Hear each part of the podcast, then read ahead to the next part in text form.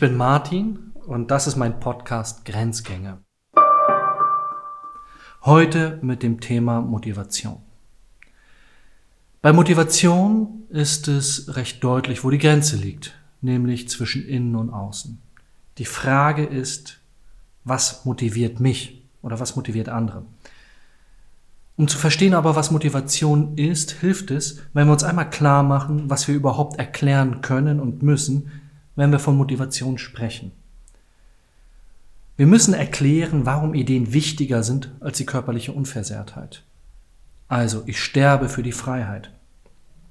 Oder warum die Motivation der entscheidende Faktor ist, der über Erfolg und Misserfolg entscheidet. Das wissen wir aus der Schulforschung. Seit 70 Jahren versuchen wir Schulen zu verbessern, indem wir die Gruppengröße modifizieren, die Lehrer besser ausbilden, das Lernen und die Didaktik verändern.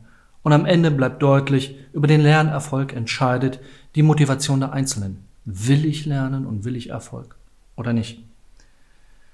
Wir müssen mit Motivation auch erklären können, warum motivierte Soldaten besser kämpfen als demotivierte Soldaten. Das nennt man dort moralische Größen. Und deswegen in jedem Hollywood-Film auch der General oder Admiral in der kritischen Situation eine große, schwungvolle Rede halten muss, um zu motivieren.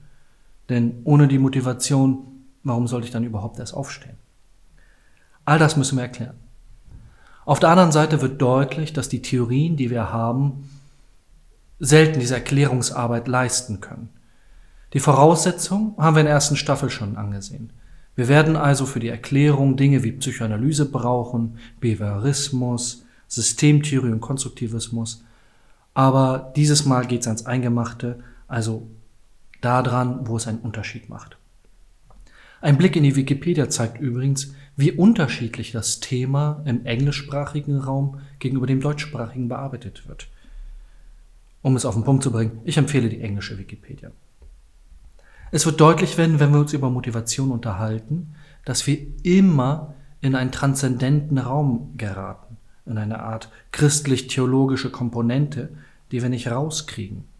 Das ist ärgerlich, weil sie einerseits den Prinzipien der Wissenschaft zuwiderläuft. Ich kann es nicht messen und überprüfen. Und andererseits, wozu zum Geier machen wir seit 300 Jahren Säkularisierung, wenn wir am Ende immer wieder Christentum reinkriegen? Eine Möglichkeit ist, dass das Christentum Dinge erfasst und erforscht hat, besser erforscht hat, als die Wissenschaft heute. Aber das ist ein kränkender Gedanke. Schieben wir nach hinten. Eine gute Möglichkeit, Motivation altwissenschaftlich zu bestimmen, kommt von Thomas von Aquin. Und sie lautet, in der sprachlichen lateinischen Formel zusammengefasst, Omne agens agit propter finem. Oder auf gut Deutsch, alles Handeln handelt eines Zieles wegen. Oder eines Zweckes wegen. Finem bedeutet vom Ende her. Das ist für die Sicherheitspolitiker interessant, denn so definieren wir auch Strategie, vom Ende her denken. Aber wenn wir diesen Satz anschauen, wird deutlich, wir brauchen eine Handlungstheorie. Etwas, was von innen nach außen geht und mein Handeln anleitet. Zweitens brauchen wir eine Zukunftsprojektion. Ich muss die Zukunft denken können. Ich muss auf ein Ziel hinarbeiten können. Diese Zukunftsvorstellung setzt schon einen ganz schön großen Masterplan in meinem Denken voraus. Und diesen Masterplan muss ich auch irgendwie erreichen können. Motivation kommt von innen und richtet sich nach außen. Sie überschreitet die Grenze von dem intramentalen Vorgängen, von meinem Denken in mein Handeln. Und sobald es mein Handeln ist, berührt das andere Menschen. Die finden das gut oder schlecht, die ärgern sich darüber. Häufig führt das in Konkurrenz. Und ich habe die nächste große Kategorie von Motivation, Wettbewerb. Umso interessanter, als dass wir in einem Zeitalter des Wettbewerbs leben. Das ist die Neuzeit. Wir haben alle großen Konzepte der Menschheit auf den Wettbewerb hin optimiert. Die Politik, das nennen wir Wahlkampf. Die Ökonomie, das nennen wir Konkurrenz und freien Markt. Die Berufsqualifikation, das nennen wir Numerus Clausus und Wettbewerb um gute Positionen in der Wirtschaft oder in der Verwaltung. Die Besten sollen die Jobs kriegen. Das soll mich also motivieren, der Beste zu sein, dafür zu lernen, dafür zu leiden, es sind Erfolgsbilder, es sind konkrete Vorstellungen davon, warum ich etwas tue. Und diesen Erfolg hat eine Sparkassenwerbung aus den Nullerjahren so wunderbar auf den Punkt gebracht. Da sitzen sich zwei Männer gegenüber, vermeintliche Alpha-Tierchen, und wollen rausfinden, wer hatte mehr Erfolg. Als Schüler haben sich das letzte Mal gesehen und dann geht der Wettbewerb los. Der erste zückt die Karten, Fotos und ruft aus. Mein Haus, mein Auto, meine Frau. Der zweite schweigt, nickt, blickt kurz und zückt seine Karten. Genauso wieder. Mein Haus, mein Auto, meine Frau. Nur, dass alle drei in irgendeiner Form besser sind als die seines Konkurrenten. Größer, attraktiver, teurer, was auch immer.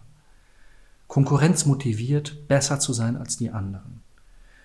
Diese Intention im Wettbewerb herauszufinden und Ressourcen zu optimieren, bestimmt unsere gesamte Ökonomie. Das nennen wir nicht nur freie Marktwirtschaft, sondern auch Kapitalismus. Faszinierender aber ist es, sich die Mechanik anzugucken. Warum motiviert uns denn das, ein großes Haus zu haben, einen tollen Beruf zu haben? Warum steht denn ein Bankier auf und arbeitet für die nächste Million genauso hart wie die Million davor? In seiner Lebensqualität macht es keinen Unterschied. Das ist die Stelle, wo deutlich wird, dass das Ziel, auf das die Menschen zuarbeiten, nicht nur bloßer materieller Wohlstand ist. Das ist der Vorschlag von Maslow. Maslows Bedürfnishierarchie sagt, wir können Motivation hierarchisch wie eine Pyramide strukturieren. Am Anfang stehen physiologische Bedürfnisse, dann kommt das Bedürfnis nach Sicherheit, also ich möchte zu essen, ich möchte guten Schlaf, ich möchte ein Dach über dem Kopf, ich möchte eine Umgebung haben, in der ich nicht um mein Leben fürchten muss. Und dann kommen soziale Bedürfnisse, ich möchte Freunde haben, vielleicht sogar Familie, bis hin zu Selbstverwirklichung und hohe Ideale. Wir kriegen plötzlich komische ethische Güter rein, transzendente Güter. Das zu verstehen ist schwer, wenn wir das aus dem klassischen Theoriepool machen. Also, was Maslow am Anfang macht, ist eine Triebtheorie. Die Psychoanalyse lässt grüßen. Welche Triebe hat der Mensch? Er möchte essen, er möchte gerne Sexualität irgendwie ausleben, er möchte gerne Sicherheit. Fertig. Es ist deutlich, das reicht nicht aus, um das zu erklären. Wir brauchen weiteres Theoriematerial. Wir finden es in der Theologie. Auch wenn die Theorien nicht mehr en vogue sind, verstehen wir plötzlich, was damit gemeint ist, Erfolg zu haben, wenn wir an das Jenseits denken. Das Jenseits lautet, lebe so, dass dein Leben gut war. Eine uralte Definition von Leben übrigens. Gut ist es, wenn der Richter am Ende sagt, das war gut. Die Guten werden belohnt, die Bösen werden bestraft. Das soll mich motivieren. Angst vor der Strafe soll vermeiden, dass ich Böses tue. Aussicht auf Belohnung soll mich motivieren, Gutes zu tun. Und der Richter ist eine göttliche Instanz, die mir am Ende das Himmelreich verspricht oder eben mich nochmal eine Ehrenrunde in der Hölle schmoren lässt. Seit der Säkularisierung haben wir das als Theorie verworfen. Wir haben es ins Diesseits hergeholt. Wir haben diese Erfolgsmodelle materialisiert. Wenn wir also wissen wollen, wer ein gutes Leben hat, müssen wir nach Dingen gucken, die wir messen können. So zumindest der weit verbreitete Glaube. Und was können wir messen? Naja, die Größe des Autos, die Größe des Hauses, die Größe des Freundes- und Sozialkreises, die Berühmtheit der Partys, die man schmeißt und so weiter. Es motiviert also, ein erfolgreiches Leben zu haben, ein gutes Leben zu haben. Das ist das vermeintliche Ziel. Und da erschließt sich auch die Bedeutung von Motivation als Bewegung. Ich möchte mich dahin bewegen. Ich möchte meine Entwicklung dahin gestalten, dieses Ziel auszufüllen und zu erreichen. Dass das nicht vollständig wird, zeigt uns ein anderes Konzept, ein neues Konzept übrigens, das der Midlife Crisis. Psychologisch schwierig, ob man das wissenschaftlich sauber belegen kann, aber alltagswissenschaftlich weiß jeder sofort, was gemeint ist. Midlife Crisis meint ja, jemand ist Anfang 40, Anfang 50 vielleicht, irgendwo dazwischen, hat all seine Lebensziele erreicht, seinen Traum gelebt, alle Wünsche erfüllt und dann stellt er oder sie fest, hm, verdammt, das war gar nicht das, was ich wollte.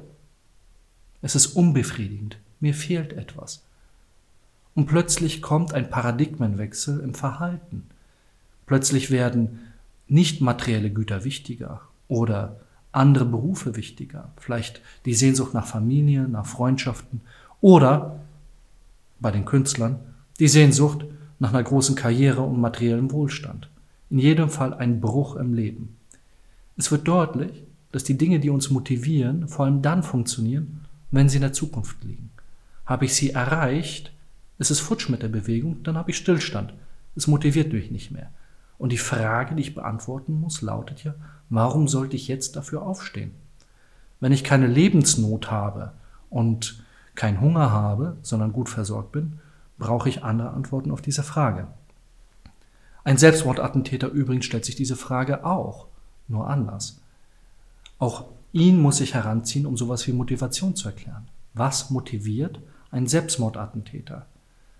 Wir geraten ganz schnell in Sphären, wo wir Begriffe und Konzepte wie Identität brauchen, wie Heimat und Zugehörigkeit, wie Gehorsam und Anerkennung, um zu verstehen, warum die Motivation auch in so für uns komischen und obskuren Modellen wie den Selbstmord fun zu funktionieren scheint. Das sind alles Dinge, die zu Konflikten führen. Und das ist die Grundeigenschaft von Motivation. Ich muss in der Lage sein, für das, was mich motiviert, für das, was mein Ziel ist, zu streiten. Ich muss dafür Dinge opfern. Zeit, Ressourcen, vielleicht sogar die körperliche Unversehrtheit. Denn nur so schaffe ich es, die Wirklichkeit außerhalb meines Kopfes mit der Wirklichkeit innerhalb meines Kopfes übereinander zu kriegen. Dann erst erreiche ich das, was mich motiviert, das Ziel zu verwirklichen, also in die Realität hin so zu überführen, dass die anderen das genauso sehen wie ich. Das kann das Kaufen eines Hauses sein oder das Schmeißen einer großen Party den beruflichen Erfolg, ich bin jetzt endlich wer geworden. Das kann aber auch die Gründung einer Familie sein. Deutlich ist, andere müssen es sehen. Meine Motivation hat nicht nur etwas mit mir zu tun, sondern mit allen anderen Menschen. Schwierig wird es dann, wenn der Gegenstand, der mich motiviert, auch von anderen begehrt wird. Der andere genauso motiviert wie mich. Und echt doof wird es dann, wenn dieser Gegenstand nicht teilbar ist. Denn dann habe ich Streit, und zwar ein Streit, in dem ich entscheiden muss, gebe ich meine Motivation auf oder führe ich Krieg.